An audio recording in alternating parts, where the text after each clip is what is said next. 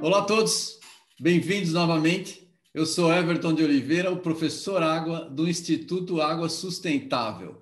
E esse é o nosso programa Pompa, porque o mundo precisa de água. Esse programa fala é, sobre assuntos ligados à água e ligados ao meio ambiente. Na verdade, todo o meio ambiente depende da relação com a água e essa é a nossa função, trazer especialistas da área para falar para você, para você entender, para conhecer melhor áreas que não são muito afins. Como a gente tem muitos especialistas, e eu mesmo sou um dos especialistas, trabalho com água subterrânea, a gente tende a enxergar o nosso mundo e nós não enxergamos o mundo do colega do lado.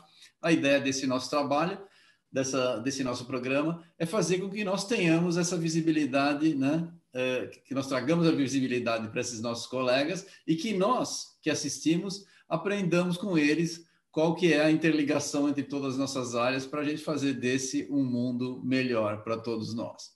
E hoje, não diferentemente, eu vou trazer uma pessoa especial para vocês aqui, que tem uma vasta experiência. Eu vou apresentar para vocês a Sara Juarez Sales. Ela é engenheira agrônoma pela Unipinhal, fez mestrado na Unicamp e tem especializações na Politécnica de Madrid, FGV e muitas outras. Ela é uma estudiosa contínua, como muitos de nós o somos. Ela tem vasta experiência na área de sustentabilidade, gestão ambiental, responsabilidade social e economia verde. Então, você que participa dos nossos programas e que quer ajudar o Instituto Água Sustentável, considere fazer uma doação, porque você tem o prazer de conviver com pessoas tão especiais como é a Sara. Sara, muito bem-vinda, muito obrigada por estar aqui com a gente. Eu que agradeço, Everton. Sempre bom estar com vocês. Muito obrigado. Então, para quem não te conhece, conta quem é a Sara. Como foi que você foi parar em agronomia? Porque você escolheu agronomia na tua vida? E, e daí, como é que você enveredou para o meio ambiente, depois para a parte de ESG? Conta lá dos primórdios. Pois é, quando eu lembro de contar essas histórias, o pessoal até se, se assusta, assim, né? Como uma caiçara nascida no litoral, eh, em Santos, né? Foi parar na agronomia, né? Mas eu era adolescente ainda, quando ah, na cidade onde meus pais moram, já se discutia na região, se discutia a construção de uma usina atômica que haveria no sul, no litoral sul aqui de São Paulo, em Peruíbe, né?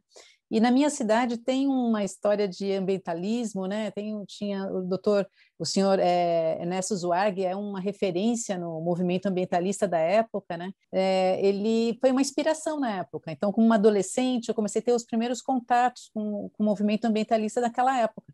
E, e, eu entendi que por aí era o meu, meu ambiente, cuidar do planeta, olhar para o planeta. Eu gostava muito da, da, das disciplinas de geografia, de geologia, e a agronomia surgiu aí com uma boa oportunidade de fazer uma carreira, né, se desenvolver como profissional e estar tá aí em contato com a terra. Ah, muito legal. Olha que você falou né? E, e, me lembrou, eu tinha, minha família tinha casa em Peruíbe. A gente passei, é. eu passei todas as minhas férias. Eu lembro da discussão da da usina nuclear em Peruíbe. Eu lembro dessa história, olha que interessante. É, é. você vê como é que é bacana, né? é, mas não, não, foi o que me despertou para o meio ambiente, foi, não, o meu não. foi mais tardio que o seu, mas é, interessante. É, é, interessante. É, você, você fez, então, agronomia, você saiu de Santos ou não?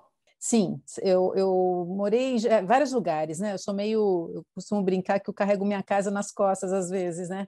Mas eu morei um tempinho também em Curitiba, e depois de Curitiba eu voltei e já entrei na, na faculdade, né? Entrei no interior de São, de, é, de São Paulo aqui. Ah, entendi, entendi. Então, aí, mas aí você fez, você fez agronomia e depois você foi, você foi para a Espanha, não é isso? Sim. Onde estudou e trabalhou com água e irrigação. Conta um pouquinho da parte da água na Espanha, porque a Espanha é um país bem distinto do Brasil em, em na questão de água, né? Sim. É, e como é que isso te levou para a sustentabilidade? Como é que você, você pois fez é. Quando eu saí do, do Brasil, fui para a Espanha, eu tenho dupla nacionalidade, meu pai é espanhol, então o primeiro movimento foi conhecer a família, né? Tinha parte da família que eu não conhecia ainda, mas eu tinha como referência na Espanha é, duas frentes agronômicas muito interessantes: a citricultura e a irrigação na época. Né? A tecnologia de irrigação na Espanha é reconhecida há muito tempo, né? E a citricultura naquela época também. E, e, eu fiz o curso de especialização lá, o Master em, em Irrigação, Engenharia de Irrigação lá em Madrid, e eu tive a oportunidade de também trabalhar é, na região de Múrcia, nos huertos de Múrcia, né, na Confederação Hidrográfica é, do Rio Segura. E eu tive a experiência de morar, os quatro anos que eu morei lá, eu peguei quatro anos de estresse hídrico muito forte. Então, houve um racionamento muito forte, a Espanha estava é, num processo de elaboração do, do livro branco né, hidrológico é, da água, mapeando todas as, as, os reserva as, as é, a, a, capacidade de armazenamento né, e regulando todas as bacias hidrográficas. Então, estava é, num período muito, muito, muito complicado, é, no período de irrigação, fazendo aquela irrigação com irrigação mínima, né? Você irrigava só para manter a planta a, viva, não era nem para colher, porque não tinha água.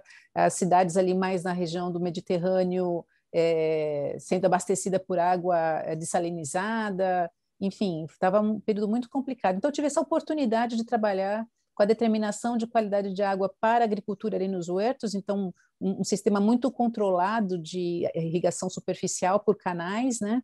E com uma, com uma, com uma experiência interessante, eles já tinham lá o comitê dos produtores de, de lá dos huertos, né? O que eles chamavam os, os irrigantes, né? Então é, eles que definiam quem, quem recebia, quanto recebia de, de água e tal, e foi uma experiência bem bacana. Legal. E como é que isso aí te levou para sustentabilidade? Já se falava em sustentabilidade à época? Não, imagina. Mas já se falava em gestão ambiental, né? É, a, quem fez agronomia sabe muito bem. A gente já na faculdade a gente já estudava a gestão de bacias hidrográficas, a importância da, da conservação do solo, as tecnologias eh, conservacionistas eh, foram desenvolvidas aqui nesse país. O Brasil é, é liderança e, e, referência nas práticas, nas boas práticas de conservação na, na, na agricultura, né? E então eu já tinha um pouco essa vontade de trabalhar nesse nessa frente. A água é que a água te dá a oportunidade de você olhar o território mais amplo, a bacia hidrográfica, né? Sim. Então planejar a bacia hidrográfica te dá essa oportunidade de ter um olhar mais socioeconômico e, e socioambiental aí para o território, né? É, você precisa conhecer as diferentes paisagens que você encontra numa bacia hidrográfica e, e interagir com elas, né? A, as paisagens são formadas por uso do solo e por pessoas, né? E essas pessoas têm culturas, têm tradição, né? Ao mesmo tempo que elas têm práticas próprias de produzir no seu território, né? Sim. Então é, é, muito interessante e isso me, me tocou muito, né? Eu quis voltar quando eu voltei de lá, eu quis continuar trabalhando em, em gestão de territórios em escala, né? Eu fiz um mestrado na Unicamp com conservação de solo e água, com planejamento de, de, de, territórios.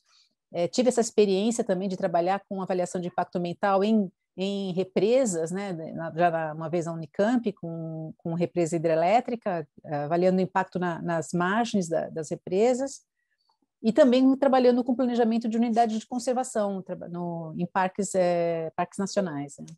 Uma excelente experiência. É legal. Vou fazer uma pergunta pessoal aí, que nós estamos num momento difícil aqui no Brasil, um monte de gente sofrendo com a política e com a situação. Por que, que você voltou para o Brasil? Você ficou lá e aí você voltou? Conta aí. Ó, eu também voltei, eu tenho, mas eu quero saber é... por que você voltou. Vou falar de por que, que eu fui primeiro.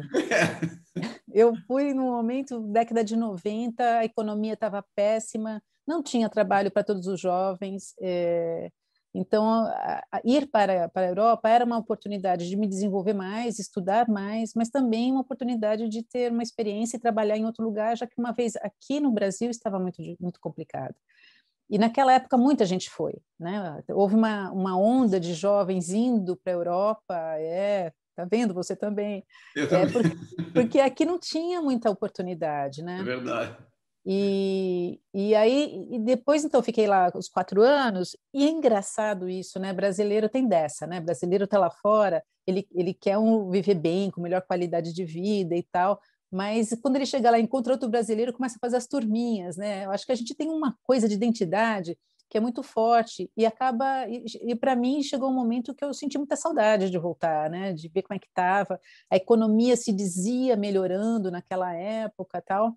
É, e eu falei, ah, eu acho que eu quero voltar. Aí eu voltei ainda peguei mais uma crise aqui, me arrependi já logo no começo. Falei, agora estou aqui, agora eu fico, né?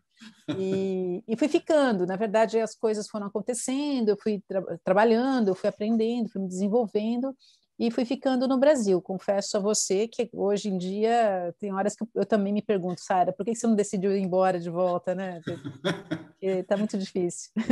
Tá, tá difícil. Está né? difícil. Tá difícil. Esperemos que passe. Estamos trabalhando para isso. Né? Mas é, tá, né? Não está fácil. Lá, vamos lá. É, agora, eu vou fazer uma pergunta para você. Quando é, eu comecei a trabalhar com meio ambiente também, quando a gente trabalhava com meio ambiente, quando surgiu essa ideia, é, todo mundo falava que trabalhar com meio ambiente era coisa de bicho grilo, né? Mas evoluiu, várias das empresas é, incorporaram a, as preocupações ambientais nas suas práticas e hoje as empresas estão começando a incorporar as políticas de ESG, né? Environment, Social and Governance, né? A pergunta é: ainda tem preconceito em relação a isso? Já existem métricas para as empresas poderem saber qual é o resultado do investimento que elas fazem nessa, nessas três letras aí, né? ESG. Como é que isso está? Você pode explicar para a gente? Para quem não sabe como é que é, conta o que é o ESG e como é que está isso hoje. Tá.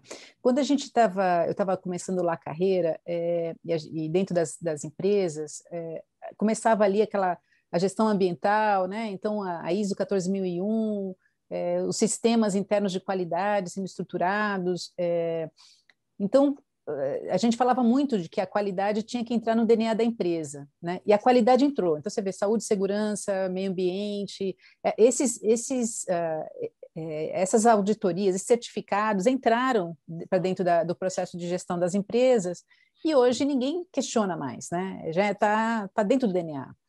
E, a, e, os, e as questões mais uh, que não eram tão mensuráveis, que eram mais subjetivas, como relacionamento com comunidade, como é, responsabilidade, como é, até, por exemplo, conservação de, de florestas naturais, nativas, né? isso ainda não estava tão claro para as empresas. Isso foi, foi, acontecendo. Né? Então, para quem trabalhava nessa área, a gente dizia, não, uma hora isso vai chegar e vai entrar no DNA da empresa de verdade, né? mas precisa chegar no CEO. Né? Se não chegar no CEO, se não chegar na alta liderança, é, esses, esses assuntos não vão descer. E aí, com o passar do tempo, Uh, dependendo do, se, do, setor, então, por exemplo, você pega o setor florestal, ele, ele já é bastante pioneiro na, na gestão da, da, das áreas cons, é, de conservação, né? É, mas se você pega outros setores mais industriais mesmo, é, eles ainda trabalhavam muito as questões de emissões e tal, mas no social ainda é, demorou muito para para as empresas se engajarem, né? E, é, e é, um, é um tema ainda bastante difícil de trabalhar, porque a gente consegue, baseado na ciência, a gente consegue levantar dados, a gente consegue aplicar metodologias para entender o que acontece na, com as questões ambientais. Mas com as questões sociais, a gente depende muito de dados, de informação, e muitos desses dados, eles não são tão é, objetivos, eles são subjetivos, e aí tem, tem que fazer uh, outras análises, análises até mais é, qualitativas, né? Então, sempre fica, fica, muito difícil você vender essa, a importância da, das questões sociais, né? É, e aí, gente, mas no, no, passar do tempo, a gente então trabalhava com a gestão ambiental, com a responsabilidade social, e que se configurou em determinado momento naquele tripé da sustentabilidade, né? Ambiental, social e econômico. E, e, nessa frente, todas as empresas começaram a entrar e começaram a entender da importância de se trabalhar é, esses três pilares, né? porque a, a opinião pública já estava mudando, é, o consumidor já estava mudando, a gente tem essa questão do aquecimento do planeta, é, a gente precisa estar mais adaptado, mais resiliente. Então, as empresas começaram a perceber que havia um impacto aí chegando, ao mesmo tempo que se trabalhasse com as questões de sustentabilidade, também havia oportunidade de melhorar o desempenho da própria empresa. Então, se você analisasse uh, os seus impactos ao longo da sua, da, sua, da sua cadeia de produção, você encontrava lugares que você poderia otimizar até investimentos, por exemplo, com energia, com água, né?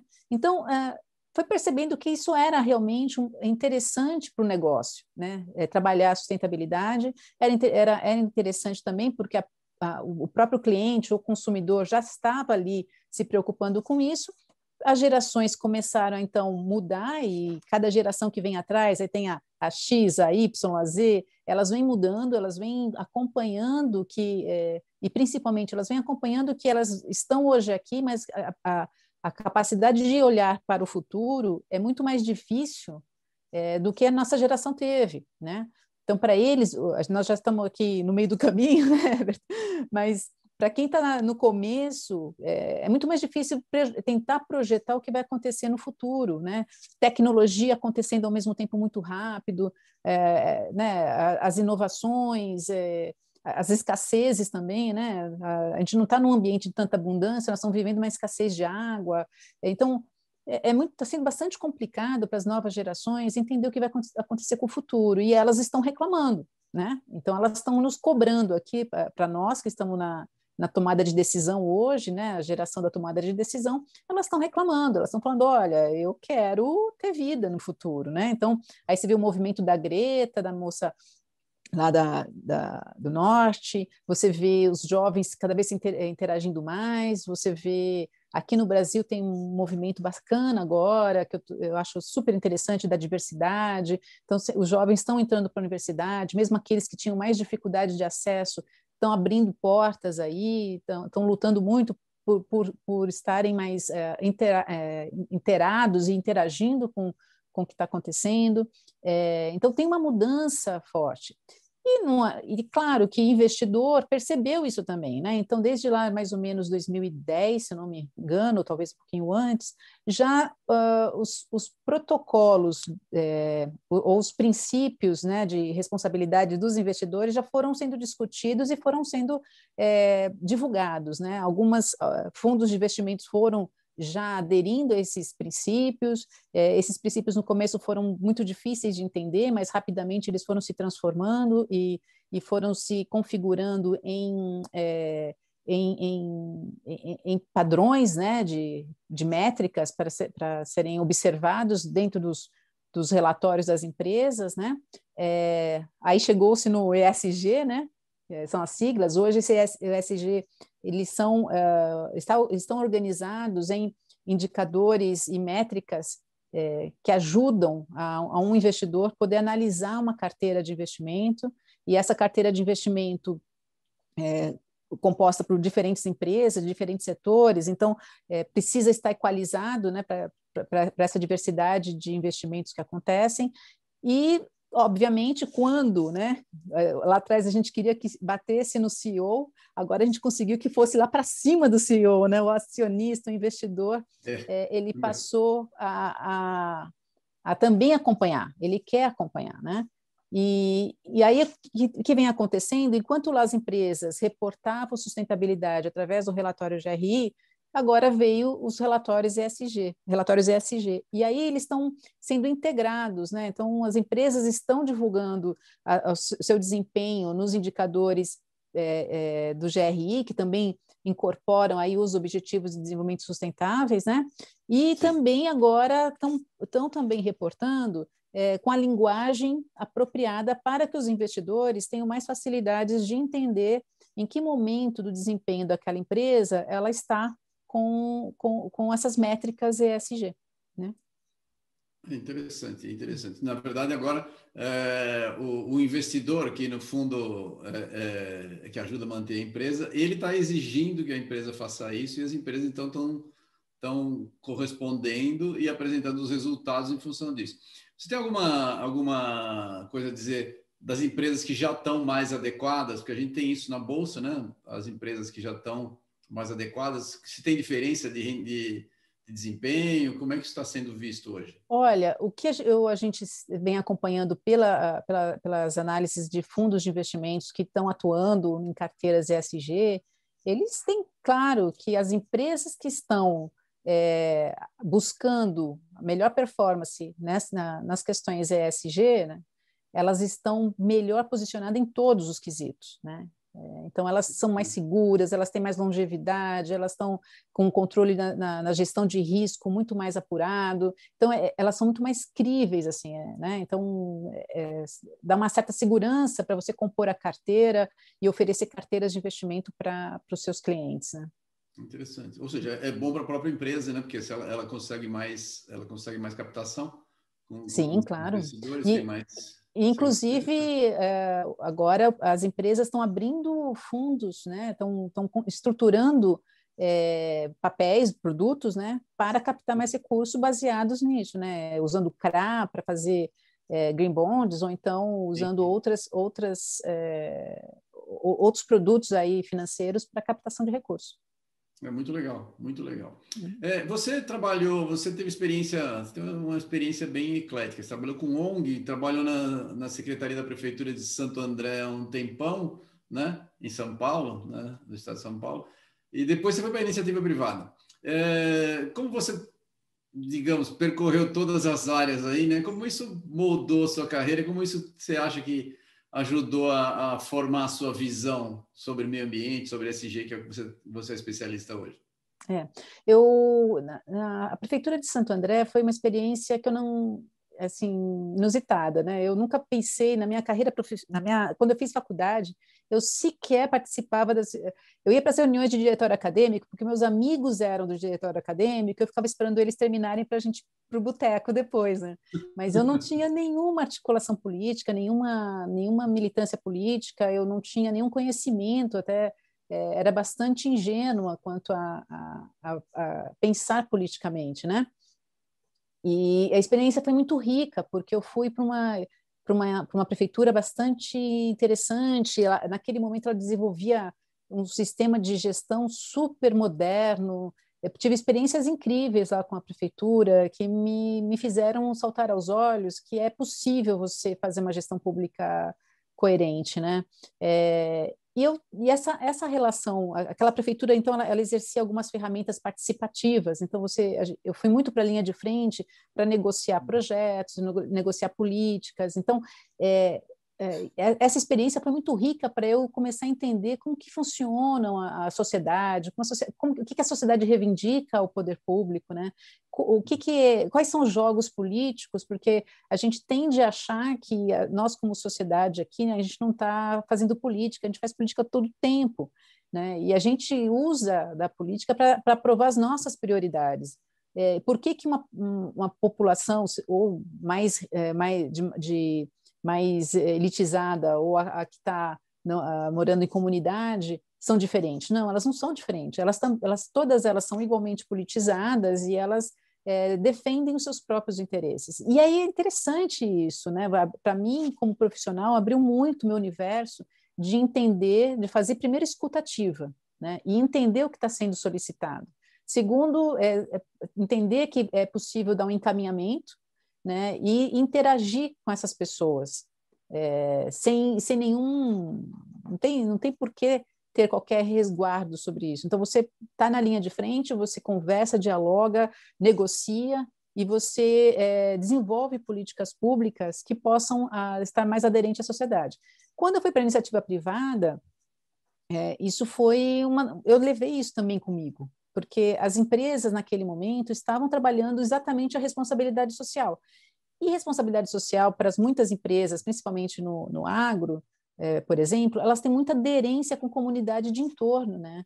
É, as indústrias também têm, têm comunidades de entorno, e muitas vezes a, a indústria está ali, ou a, ou a fazenda está ali, e, e, não interagem com a sociedade ao redor, né? E, e é importante esse diálogo. Então, foi, foi muito bacana levar essa experiência para dentro das empresas, as empresas perceberem que não é nada complicado dialogar com a sociedade, de fazer parceria com o entorno, fazer parceria com as comunidades, né? É, estar mais presente, né? Então, isso foi bem bacana. E, e com ONG? Então, é que as, as ONGs, aí, aí você tem O que é bacana da, da, da, de trabalhar em, em, poder público, é que você começa a entender também como eles se organizam, né? Não, você não consegue dialogar com todo mundo, né? Você não vai conseguir dialogar pessoa por pessoa. Santander tinha quase 700 mil pessoas, você não vai conseguir dialogar com todo mundo. Então, você vai dialogar com as lideranças. E essas lideranças, muitas vezes, elas estão organizadas por associações, né? É uma liderança de uma associação, é uma liderança de um, de um grupo de ONGs, é uma liderança. Então, você começa a interagir com todos eles, né? E as ONGs, elas é, são muito importantes, assim, ela, é, elas fazem um trabalho muito legítimo, de escuta, muito próximo à comunidade, elas, elas realmente te trazem posições que te balizam dentro quando você está desenvolvendo uma política pública, né? Eles balizam você sobre o, o, o que aquela, aquela comunidade precisa, o que vai acontecer no futuro, eles te criticam, eles, eles se colocam, e isso faz a, a construção mais legítima, né? E é, desde a perspectiva da iniciativa privada é, é, fundamental, assim, porque você constrói projetos com seus parceiros, né? E os parceiros estão nas comunidades, nas cidades, e todas as cidades têm uma ONG, ou tem uma associação, né? Tem projetos que são importantes, ah, tem ONGs é, que trazem tecnologia nova para você, tem ONGs que participaram com a gente trazendo metodologias de monitoramento de biodiversidade ou é, planejamento de, de áreas é, preservadas, conservadas, né? Então, é, a interação com as ONGs são contínua, né? Eu acho super importante. É muito legal, muito legal. É bom saber que você, você, você trabalha com isso. Eu comecei, só para fazer uma ilustração, eu também comecei trabalhando com associações. Hoje a gente chama de ONG, mas no fundo são associações, né? E depois eu comecei a dar uma estudada sobre associativismo, porque eu trabalhava, sempre trabalhei na Associação de Água Subterrânea, na, uhum. ligadas à água. E, e, aí que eu vi, né? Você começa a ler, né? Estudar até no livro do Alexis de Tocqueville, né? Que é Democracia na América. Ele ele conta bem a história do associativismo nos Estados Unidos, como funciona, como os grupos defendem interesses e, e faz isso, faz da democracia uma ferramenta muito mais forte por causa da representatividade, que, que a tua própria experiência mostrou. Interessante. É, é. É, Não, eu, eu, já tive uma experiência de que para mim foi muito rica é, na discussão do plano diretor da, de Santo André de da gente tá achando que o que a gente estava propondo era o melhor para a cidade, mas a própria cidade entre eles, o, o pessoal do, da moradia, do, do, do, da associação do, do sem teto, né, do, do da moradia, de, de que, que, militavam por, por moradias, né, e, a, e o setor, da, é, setor imobiliário, né, que é o setor da elite, assim, os dois se juntaram e eles decidiram o que, que era melhor e a gente teve que assumir ali a decisão da própria sociedade. Então isso é, é muito bacana. É, é, interessante, interessante. É, mas que, que, que é bem mais representativo, na verdade, né? claro, né? É. porque às vezes a gente acha que tem uma ideia boa, né? E, e, e, e na prática as pessoas querem outra coisa. Funciona assim, é, é bom aprender. É. É, você trabalhou com reflorestamento, vamos falar de um assunto específico aí. Qual a relação das florestas, né, das florestas reflorestadas com os recursos hídricos? Essa é uma atividade sustentável, num modo geral? E, e em, em, relação à água, o que, que, você acha? O que pode ser feito para melhorar? Você, tem, você trabalhou um tempo com reflorestamento, o que, que você acha disso? Claro, estou perguntando porque a gente é do Instituto Água Sustentável, estou tentando te direcionar para a água, mas pode falar aí do orçamento. Não, vamos lá. Não, mas é, você sabe que é, nós temos diferentes florestas aí, né, para conversar a respeito, né, Everton? Quando a gente falar de reflorestamento, a gente pode estar tá falando de floresta plantada, larga escala, para a produção de fibra, né? Isso é Sim. eucalipto, né, por exemplo. E também, uh, hoje em dia, nós estamos falando muito por questões de carbono, estamos falando de outros tipos de reflorestamento como por exemplo o sistema agroflorestais. Cada um, eles, eles vêm com oportunidades enormes de negócios né, e, de, de desenvolvimento, é, com perspectivas diferentes, né, e de críticas diferentes também, né. Hoje, o eucalipto lá atrás, ele já foi muito questionado, porque é, é uma cultura intensa, intensiva, né, é, e ela realmente usa bastante recurso hídrico, né. É, mas ela também demanda manejo. Se é, bem manejado, né, é, ela é uma cultura que, que é possível conviver com ela. Você sabe que é, onde tem, também tem fazendas de eucaliptos, tem reserva legal e áreas de preservação permanente realmente conservadas. Então, é, as proporções de, de, floresta nativa e floresta plantada nas empresas aí que produzem é, papel e celulose, por exemplo, ou produzem eucalipto, é bastante próxima e meio a meio quase, sabe? Então, é super interessante. E, o, e a extração dessa do recurso hídrico do solo, é, ela se comporta muito parecida, de forma muito parecida, né? É que a floresta plantada, você vai fazer um manejo de limpeza, de manter a floresta apta para a colheita, né? Já a nativa, você vai manter ela lá sempre naquele ambiente, mantendo a biodiversidade, é, uma, é uma, um outro objetivo. Agora, é, em função de carbono, está vindo uma, um, um processo muito intenso do planetário, aí, um movimento planetário, de da gente mudar a forma como a gente está usando o solo, né, e como nós estamos explorando é, o planeta para para esse número enorme de pessoas que vivem aqui, né? Nós já somos demais, né? A população humana nesse planeta já é excessiva, já devia, já devia ter sido cortada pela metade, né? Segundo os ambientalistas. Né? Mas é, é, verdade, nós estamos consumindo esse planeta e nós, nós precisaríamos de mais um planeta para e meio aí para a gente poder viver no ritmo que nós estamos e a gente não tem. Então, o, é, o que está acontecendo é que a gente está é, procurando resgatar aquelas áreas que estavam é, degradadas, né? Muitas aqui no Brasil a gente tem uma, uma a gente é muito é, abençoados, né? Porque a gente tem terra demais e terras de diferentes tipos de solos, mas que a gente se, se, se na, na, ali na região da Arábia Saudita, ali no Oriente Médio, eles conseguem produzir em areia, areia, areia, areia, né? De quartzo praticamente. Aqui a gente tem, nossos solos arenosos têm uma quantidade de argila interessante, quer dizer, é muito melhor que, que, que, que as areias de lá, né? Então, puxa, a gente tem oportunidade enorme de produzir, e ao mesmo tempo produzir conservando, conservando os recursos hídricos, né? E, e, e, mantendo aí as matas ciliares, as APPs, essa briga por código florestal que toda hora vai, vai e volta, não faz sentido, né? Eu acho que a gente tem terra demais para produzir, a gente tem tecnologia demais, nós somos muito bons, né? A agricultura Sim. brasileira é de ponta, nós somos muito bons para produzir, ao mesmo tempo também é, é, a gente é, tem aí a, nossas cidades, tem muitas cidades interior, né? Não, não, ocupamos tanto, nós somos bastante distribuídos no território como áreas urbanas, então, puxa vida, a gente tem tudo aí para fazer um bom trabalho e conservar nossos recursos hídricos, né? Porque a experiência que nós estamos vivendo aqui em São Paulo, com a escassez de água, nos está nos, nos, tem que nos colocar numa situação de comprometimento e responsabilidade com nós próprios, né? Porque daqui a pouco a gente não vai ter água para para viver aqui nessa, nessa grande cidade, né? E ao redor toda toda a capacidade de abastecimento da, da, da, dos moradores da cidade estão ao redor da nas cabeceiras aí do, dos rios que estão ao redor da, da de São Paulo aí para o Vale do Paraíba, Vale do lá para cima para a região de Atibaia e a gente tem que ver como é que está esse uso do solo, o que mais que a gente pode fazer para promover é, esse abastecimento, né? É, como que a gente pode reter e como a gente pode produzir mais água, né? A gente, a gente tem uma, um termo que a gente usa muito de produzir água quando a gente faz um trabalho de é, de serviços ambientais, né? de ter um produtor, de, um produtor que possa é, plantar floresta, que possa reter mais a umidade da água no solo, que essa água possa vir a recarregar aquíferos e, e, e escorrer superficialmente para nos abastecer de água, né? E, e, a gente ter um sistema que a gente possa pagar esse produtor por esse serviço que eles nos prestam, né?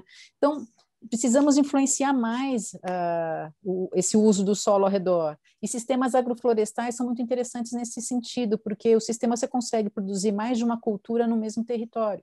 Né? E aí você pode dar ao, ao produtor rural, aquele, principalmente o, o pequeno, o médio, mais alternativas para ele poder é, ter um melhor rendimento e, e, contribuir também aí com esse, com esse processo de conservação dos recursos hídricos. É, legal. É, a gente tem, é, você mencionou um ponto aí que a gente tem bastante água no, no, Brasil, de fato, a gente tem uma situação hídrica, claro, o país é muito grande, então você tem diferenças regionais, mas a gente tem sim uma quantidade de água significativa. A minha pergunta é como é que a gente poderia usar isso para o nosso, para o bem do nosso próprio meio ambiente? Você já mencionou isso diretamente, mas como que a gente consegue fazer esse diferencial, criar, sei lá, um diferencial de sustentabilidade para que a gente ganhe valor agregado no nosso produto? Na verdade, tentar usar Puxa. A gente tem tudo para isso, né, Everton? É. Assim, é, a gente tem tudo, né? Eu vou te dar o um exemplo da discussão sobre a pecuária da sobre a pecuária brasileira, né? A gente tem uma pecuária bacana, né? Assim, bem bem moderna, é, só que também tem aquela pecuária antiga, né? E essas duas estão misturadas e uma mancha a imagem da outra, né? Então você tem aquela produzida na Amazônia por grileiros, é, e a gente tem aquela que está sendo produzida aqui, com bem-estar animal, sendo certificada por, é, por cuidar da, desse gado que a gente acaba depois nos alimentando, mas trabalha, ele, ele, ele pasta em, em, em, áreas extensivas, ele tem um ambiente mais controlado de temperatura, ele, ele é, é melhor cuidado, né? Em compensação, tem a, os grileiros que vão para a Amazônia, ocupam áreas da União, matam, colocam gado ruim, fazem um pasto ruim. É, e, então, assim, uma, um mancha a identidade do outro, a imagem do outro, e isso não é bacana. Então, a gente tem um produtor de soja também. Nossa, tempos atrás a gente fez uma moratória com os produtores de soja para não invadirem a Amazônia realmente naquela região do Mato Grosso não invadiram, mas foram para outro lugar, foram para o Cerrado. E aí os, os, as traders não, não querem mais eh, ter essa pressão sobre os recursos hídricos. Nós dependemos muito do Cerrado para nos abastecer com água, né? Então, as, elas, as traders internacionais não querem mais ficar contribuindo com retrocessos na área ambiental e, e social também, né? É então aí tem, tem a, gente, a gente tem tudo para ter um, um, certificado, uma referência mundial. A gente pode produzir alimentos para o planeta de uma forma muito bacana, com, sabe? É, ou, ou descarbonizando o sistema que a gente produz, né? descarbonizando, é, eliminando emissões, é, ou mesmo é, é, compensando essas emissões. A gente tem áreas para poder plantar floresta, plantar floresta de forma consorciada, como falei, do sistema agroflorestal, lavoura, pecuária, floresta também, LPF. Quer dizer, a gente tem tudo para ter uma, uma, uma, agricultura moderna, alinhada às questões ambientais, às, aos desafios mundiais de mudanças climáticas e alimentando o planeta aí como um todo. Sim, legal. É, só precisamos fazer com que o governo nos ouça e trabalhe na direção certa, né? Que não é difícil, que não é fácil. Pois é, tá difícil. É. Sabe que tá nem muito fala, difícil. Nem me fala. Eu Puxa sei bem vida. o quanto é difícil. Estamos sofrendo juntos aqui. Vamos mudar de assunto. Fazer uma pergunta, a, a pergunta que todo mundo quer ouvir de você. Você trabalhou e acompanhou de perto como gerente executivo dos programas socioambientais os trabalhos da Fundação Renova, na barragem do Fundão esse é um caso crítico ambiental no país. Né? É, conta para a gente como os programas foram implementados, né? implantados no local para recuperação da área, né? e como você vê, o que você vê de pontos positivos, negativos, porque foi um caso assim crítico, né? Todo mundo estava é. todo mundo olhando para vocês trabalhando naquele momento lá, uma situação crítica total. É. Então, sabe, Everton, que esse sistema, é, eu, eu cheguei um pouquinho depois, né? Então, a, a barragem foi, rompeu em final de 2015, eu chego na Renova em 2017. É, então, quem, quem, fez a primeira prontidão, quem, quem, quem atendeu aquele desastre foram os próprios colaboradores da Samarco, né? E, e eles fizeram um excelente trabalho, dentro da, daquilo que foi, né? É, foi o maior impacto ambiental da história da mineração. Então, é, foi, foi, foi uma pressão. Eu, fico, eu ficava muito imaginando como é que teria sido estar lá no momento que foi. Eu, eu convivi com muitos ex-colaboradores dessa marca ali, é, e as histórias que eles contam não foi nada fácil para quem era de dentro, né, da, da, da empresa. É, mas é, os governos também, os governos também foi muito complicado. Você ter que negociar com advogados de várias empresas, né, grandes empresas internacionais e tal, é, discutir um, um termo de orçamento de conduta que faça com que, que, faça com que eles realmente fiz, é, se comprometessem com a reparação, com a é, compensação e com a indenização é, das pessoas que foram, que foram impactadas, né? É, foi naquele momento, é, não sei se você lembra, mas foi uma comoção nacional, né? Todo mundo ficava o tempo todo e ainda rompeu a barragem. Ela foi avançando, foram 14, 15 dias, né? De, de uma pluma até chegar no oceano. Então, é, isso foi uma comoção muito grande. Então, é, fazer o melhor documento, o melhor é, compromisso, né? Judicial ali eu acho que, que foi muito, muito bacana ver, né? eles fizeram o que foi melhor, não é, não é perfeito. A gente pode criticar. Quem está de fora, eu agora estou de fora também, mas quem está de fora sempre tem uma crítica a fazer, é, mas olha, a experiência que eu vivi com eles lá, eu, eu, acho que eu tenho, eu tenho um pouco de admiração mesmo, sabe? Porque não foi nada fácil. Agora, é óbvio que, ela, que pode ser diferente. Eu acho que tem um aprendizado enorme, que dá para fazer melhor, dá, uhum. dá, dá para fazer, a gente sabe fazer melhor como brasileiros, a gente, com políticas públicas, se não terminarem de destruir toda a nossa, nossa política ambiental, a gente tem, a gente sempre teve essa capacidade de, de fazer boas políticas públicas. E, e é o caso desse TAC, para mim, ele é uma boa política pública. Imagina que naquele momento o governo que estava era o governo da Dilma, então ela estava naquela fase do impeachment, né? ela já estava é, num, num processo muito delicado, né? Então, eles, eles decidem esse TAC, e para mim foi, eu considero uma ousadia né, da parte do governo, porque eles não quiseram que esse recurso entrasse no cofre. Uma vez que está dentro do cofre, é, você não sabe para onde ele vai, né, no cofre público, né? Ele é um, ele é um, é um, é um orçamento comum, né? Então, é difícil você ter esse controle e principalmente ter o controle daqui de fora, né? Da transparência para o uso daquele recurso. Então, colocar dentro de uma fundação é, foi muito inteligente, porque hoje todos nós, se nós quisermos saber onde está o recurso indo, a gente consegue saber.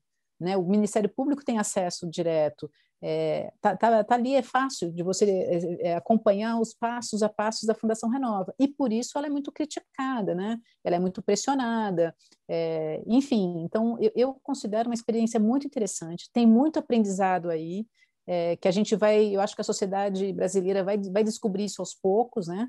É, hoje ainda há muita crítica, mas o trabalho que o pessoal fez é muito bacana. Eu acho que todas as fases da, da Renova tiveram trabalhos muito legais, né, muito bacanas, assim, de ponta, desde a parte de recuperação das áreas onde, onde ficaram depositados rejeitos, né, essa recuperação, refazer o solo, ver a, a floresta subindo, subbosque subindo de novo em cima dessas áreas, é, todo o sistema de monitoramento da qualidade de água que está instalado no, ao longo do rio, é, todo o sistema de é, obtenção de dados, informações sobre a biodiversidade, é, todo o trabalho de, de, de, controle de saúde da, das pessoas que estão ali. Nossa, tem, tem muita coisa né, acontecendo é, ao mesmo tempo, assim. Então, foi uma experiência muito bacana. É uma, uma história que a gente vai ter que aprender a conhecê-la e no futuro. Tem óbvio que está aberta a críticas, porque é uma experiência inovadora. Não, você não vai encontrar facilmente no mundo uma uma experiência como essa de um aporte de recurso de tamanho tamanho volume dentro de uma organização que não existia, ela passa a existir ali. Então, ela não teve nem o tempo de, como uma organização, de se estruturar. Ela, ela começa, ela tem que fazer a coisa acontecer, né? Então, essa experiência é muito rica. Eu acho que vale a pena conhecer. É, eu também, também acho, também acho. É, é, fácil criticar, mas é difícil fazer numa velocidade é. dessa, né? Só estando lá dentro para enxergar como é que é. Eu, eu acompanhei algumas coisas, não trabalhei nisso, mas acompanhei de perto, que é um assunto interessante. E sei. Deixa eu fazer uma pergunta desse, no caso do fundão aí. Dá para a gente falar de sustentabilidade para a população que foi afetada? E quais as, as dificuldades de comunicação e de educação que foram enfrentadas para a gente ter uma maior eficiência nos resultados esperados? Eu sei que é difícil falar para a população, às vezes você vai oferecer uma. Eu falo isso porque a gente trabalha com isso no Instituto Água Sustentável, a gente tenta fazer comunicação de assunto técnico para uma grande eh, população, que não é fácil. Né? Numa situação então de pressão que vocês passaram, como é que isso era, como é que isso era enfrentado e como é que você vê o resultado disso? Lembrando a pergunta, dá para falar de sustentabilidade para essa população afetada? Olha, primeiro a gente tem que é, olhar para essa população que a vida delas não é mais a mesma que foi antes, né? Então, todos os anos haverá o aniversário do rompimento da barragem de Fundão. Então, isso, o Fundão passa a ser um, um, um, uma etapa na, na, história da vida daquelas pessoas, né? É, os programas também eles, eles interferiram na vida das pessoas, né? Então, tem um programa importante que é o programa de indenização, né? Então, isso para algumas pessoas foi bom, para algumas pessoas foi ruim. É, tiveram pessoas que perderam vidas, foram 19 vidas que foram perdidas, que é muito difícil você reparar vidas humanas, né? É, mas em algumas situações ali, esse, o rompimento da barragem está é, compensando e está compensando positivamente, né? É, as pessoas podem estar é, se sentindo confortáveis hoje com, com isso, né? E, e, mas mudou. Então, isso vai estar sempre presente na vida delas, né? Alguma coisa aconteceu naquele momento, seja no, lá em 2015, novembro de 2015, ou seja é, mais recente, com o pagamento das indenizações, muitas coisas é, é, alteraram aí é, e mudaram bem a, a, forma como que essas pessoas estão vivendo hoje. É, agora, sustentabilidade, ela não, olhando na perspectiva, né, sustentabilidade como o ambiente o ambiente, as relações sociais e, e, economicamente, vai depender muito dos próprios das próprias da população que mora ali, dos, dos arranjos que existem, da, dos municípios, né?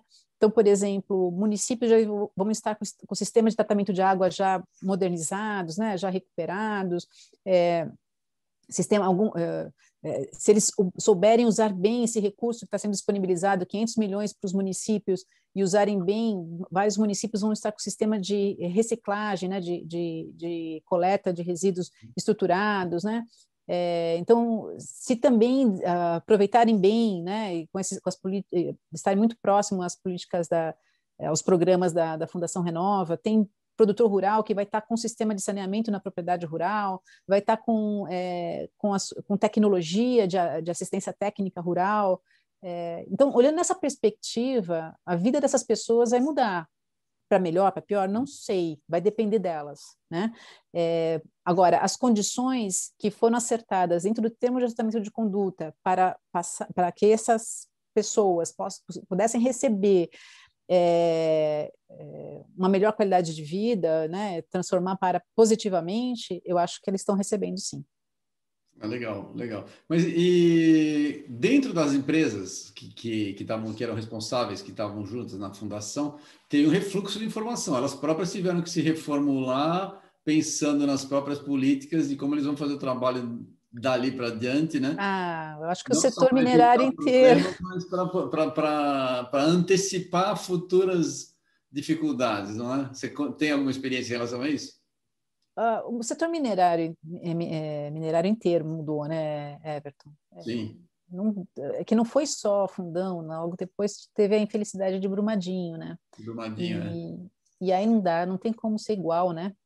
É, não tem como ser igual, acho que é uma responsabilidade é, é, uma responsabilidade muito grande, principalmente do tamanho das empresas que estão envolvidas, né? Então a Vale é uma empresa nossa brasileira e é, mas ela é importantíssima internacionalmente, né? E, e para ela dificulta muito, né? Se ela não conquistar uma, uma confiança, se ela não realmente não, não ter o seu controle sobre suas métricas, né? E reportar com transparência aos investidores, que investidor que vai querer correr risco?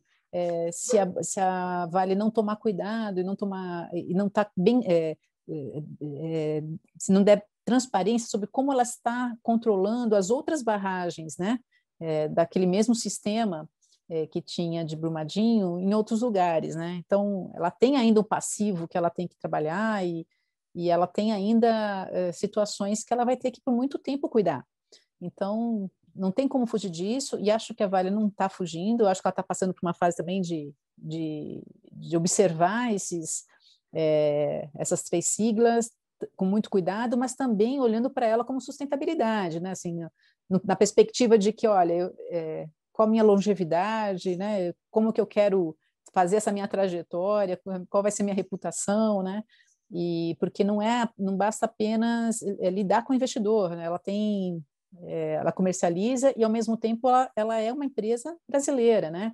É, ela tem uma relação forte com a Amazônia, quer dizer, ela está aqui, então ela precisa ela tem muitos stakeholders para para dialogar, né? Então ela precisa estar muito atenta a isso. E a, a BHP também, a BHP é uma empresa multinacional, né?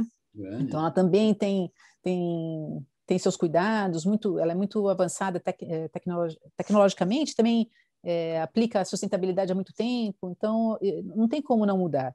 E as, agora é importante ver, é, a gente acompanhar como as outras empresas que não estão tão em, em estão na, na, linha de frente, assim, como que elas estão trabalhando a sustentabilidade, né?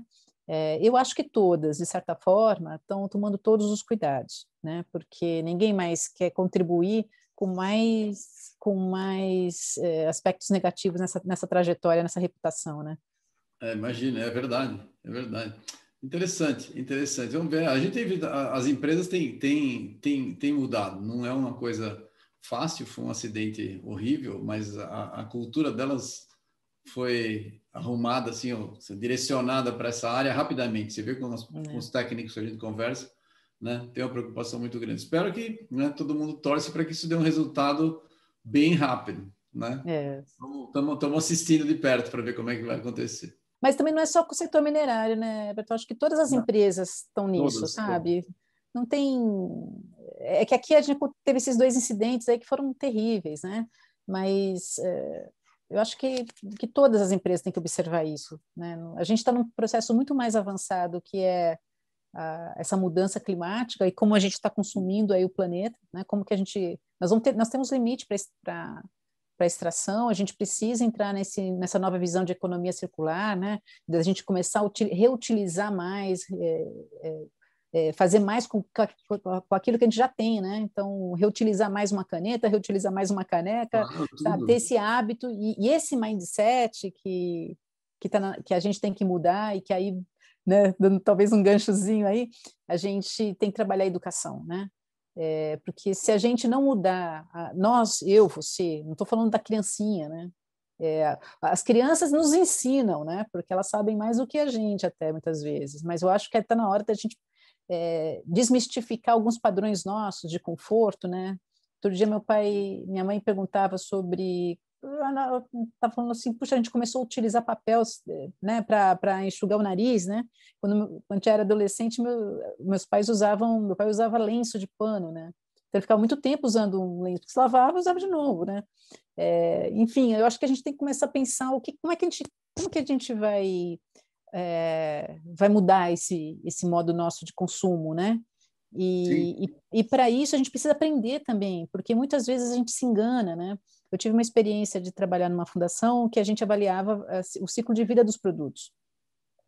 E, e um, qual, o que, que, é mais sustentável? Usar um, uma sacolinha de plástico de papel, uma sacola de plástico de ráfia ou de pano, né? É, dependendo do sistema de produção, às vezes a sacolinha de, de, plástico, se você usar mais de uma vez, pode ser mais sustentável, né? De, esse é um exemplo, né? É, mas a gente, a gente precisa também aprender isso, e, e os produtos precisam estar melhor é, preparados para a gente poder ler isso com mais facilidade. A gente pegar um rótulo e saber se aquele produto ele é mais sustentável ou não, precisa estar mais fácil, mais palatável para o consumidor, sem né? Sem dúvida. Esse é um ponto. Esse é, você tocou um ponto importante, que é um ponto de educação. Nós não temos conhecimento suficiente, né? A população não tem o conhecimento e, e nós também, porque cada um tem suas especialidades, você estuda uma coisa, você não enxerga completamente a outra. Então, se a gente não, não tiver a nossa atenção voltada para alguns pontos importantes, para conceitos importantes, a gente não vai saber. Né? Um exemplo, né, eu gostaria que você falasse um pouquinho só também. Estava conversando esses dias com, com o John Cherry, fazendo um trabalho lá de água subterrânea, que você está acompanhando com a gente proximamente aí, se quiser falar, você pode falar. Um dos pontos que, que, que as pessoas não sabem é que tem um número, todo mundo fala que 40% da, da irrigação para a agricultura é, depende de água subterrânea. Só que, na verdade, se você considerar que metade da água do fluxo de base dos rios vem de água, é, é água subterrânea, né? então, ou seja, você tem, você pegar os 60% da, da, da água superficial pegar metade, a água subterrânea corresponde a, a 70%, né, e não 40%. É um número muito grande que a gente não sabe, as pessoas não tem, nem sabem que existe água subterrânea e, e não, não pensam no assunto. E o, um dos números que a gente acaba sabendo é que, por exemplo, tem uma, uma contabilidade feita que 25% do, da elevação dos oceanos é da água subterrânea que está sendo lançada para o mar. Então a gente não tem esse conhecimento, então você acha que basta, basta usar água e, e, lançar direitinho que que tá bom, mas não é verdade. A gente tem que pensar na água como um todo. Então vamos falar uma coisa, fazer uma pergunta para você. Você trabalha com educação e com sustentabilidade. E a gente tem o Instituto Água Sustentável, né? Que a gente tem um, um, uma área coincidente aí, um foco coincidente. Como é que você vê a sua possível colaboração conosco para que a gente possa aproveitar é, a sua experiência para o bem comum? Olha, Everton, é, eu acabei abrindo, eu saí da, da Renova, tomei um período sabático para mim, e depois eu abri uma consultoria, né? E aí eu venho trabalhando nessa, na, nas questões ESG, né? E uma das, eh, das frentes é trabalhar com essa formação com as, da, das pessoas também, né? E como interpretar melhor, como entender melhor essa, essa, esse trabalho das organizações com as questões ESG, né? E eu, puxa vida, claro que é, olhando para na perspectiva de educação e o IAS é, tendo um trabalho bacana, né? Você me, me, apresentou o trabalho de vocês, o trabalho com, com os vídeos que você desenvolve, o professor Água, né? É, eu acho super bacana e, e acho que tem, tem a gente esse, essa linha de, que a gente tem que desenvolver, né? Eu acho que a, que a gente tem que trabalhar as pessoas, a gente tem que trabalhar essa educação é, e mais, né? A gente fala muito hoje nas empresas que tudo que a gente mede tem que ser baseado em ciência, mas se a ciência não for apropriada pelas pessoas, é, as pessoas não vão continuar não entendendo do que a gente está falando e a comunicação fica entroncada. Então, é, comunicar é, o que é, o, o, esse desempenho das empresas, comunicar o quanto nós estamos avançando na perspectiva de estar mais resilientes, mais adaptados às mudanças climáticas. É, a gente vai passar por um processo que é educar as pessoas é para entender isso. É, e não é tão simples, né? acho que não. a gente tem aí um conhecimento de base que, que a gente levou tanto, que a gente custou tanto para aprender, né? E a gente querer tra... Mas o que a gente tem de bacana aí, eu acho que facilita para as novas gerações é que a informação está muito disponível, né? Nós não tínhamos tanta informação tão disponível e tão palatável e tão fácil com tecnologia para você aprender, né? Com mecanismos que você pode interagir. É, eu acho que a gente tem maneiras aí de trazer essas informações para a sociedade para que a gente possa ter um pouco mais de conteúdo para dialogar sobre essas mudanças que estão acontecendo, né? Então, acho que a parceria está aí sempre aberta, né, Everton? É, com vocês e será um enorme prazer poder contribuir mais. Legal, legal. Vamos, vamos, vamos contar contigo, sim. Vamos tentar aproveitar ao máximo sua experiência aí. Olha, o nosso tempo está tá encerrando, estou olhando aqui o reloginho. É um prazer falar com você. A gente vai ter muita coisa ainda para falar. Eu sei que eu vou fazer uma entrevista com você sobre água subterrânea mais ah. Ótimo. que eu sei que você vai ter muita coisa para falar para a gente. Né? Então, já estou contando para quem está assistindo aí, ficar ligado, porque a gente vai ter um, um, um, assunto muito, muito legal que a, que a Sara vai nos apresentar. Já está já tá cozinhando o assunto aí, né? logo, Vamos logo lá. sai. Ô, Sara, por favor, a gente agradece demais a sua, a sua atenção, muito legal. É, a sua informação e a sua experiência é muito boa. A gente precisa de muito mais Saras aí pelo Brasil trabalhando ah, obrigada. assunto como você faz, com dedicação e, e, e bastante afinco, para que a gente melhore o país. Por favor, faça suas considerações finais aí para a gente, para nosso, os nossos ouvintes. Ah, imagina, eu agradeço enormemente. Muito obrigada aí pelas tuas palavras. É, eu acho que é, o que é importante da mensagem é, é isso, a gente está num processo de transformação, né, Everton, e bastante grande, não é uma coisa pequena, uma mudança é, muito forte em tudo, né, em, em, na forma como nós vamos fazer nossa economia futura, né, é, como nós vamos nos relacionar com os nossos clientes futuros, os, os clientes europeus, chinês, é, é, americano, todos eles virão com, essa, com esse olhar muito forte para a questão de descarbonização, de uma economia que possa ser mais regenerativa, que ela possa atender mais ao bem-estar das pessoas. É, não faz mais sentido um capitalismo tão é, focado em lucro, lucro, lucro, se não tiver valor para a sociedade, se não compor aí com uma sociedade mais justa, né? Então, eu acho que é, é isso que eu deixaria de mensagem, assim, ah, estamos passando por uma transformação e é importante todo mundo participar dela e interagir mais, saber mais e, e participar. Ótimo, eu agradeço. Você que assistiu o nosso trabalho aí, né, que você viu a entrevista com a Sara, se você estiver precisando de um contato e mais informações com a Sara, a gente vai deixar o contato dela ali embaixo no, no, no canal do YouTube, você pode clicar você vai ter o link para a empresa dela e você pode saber e bater um papo com ela, se precisar de um especialista, ela está à disposição como consultora. Sara, obrigado, muito legal o seu trabalho e muito obrigado por ajudar a gente no Instituto. Se você que está assistindo e quer manter o nosso trabalho gratuito, por favor, considere fazer uma doação para o Instituto. A gente depende de pessoas como você para que a gente traga o bem e leve a informação para as pessoas sobre meio ambiente. E agora ESG também, né, que é o, o, o termo que a Sara nos trouxe aí para a gente trabalhar. Um abraço a todos, muito obrigado.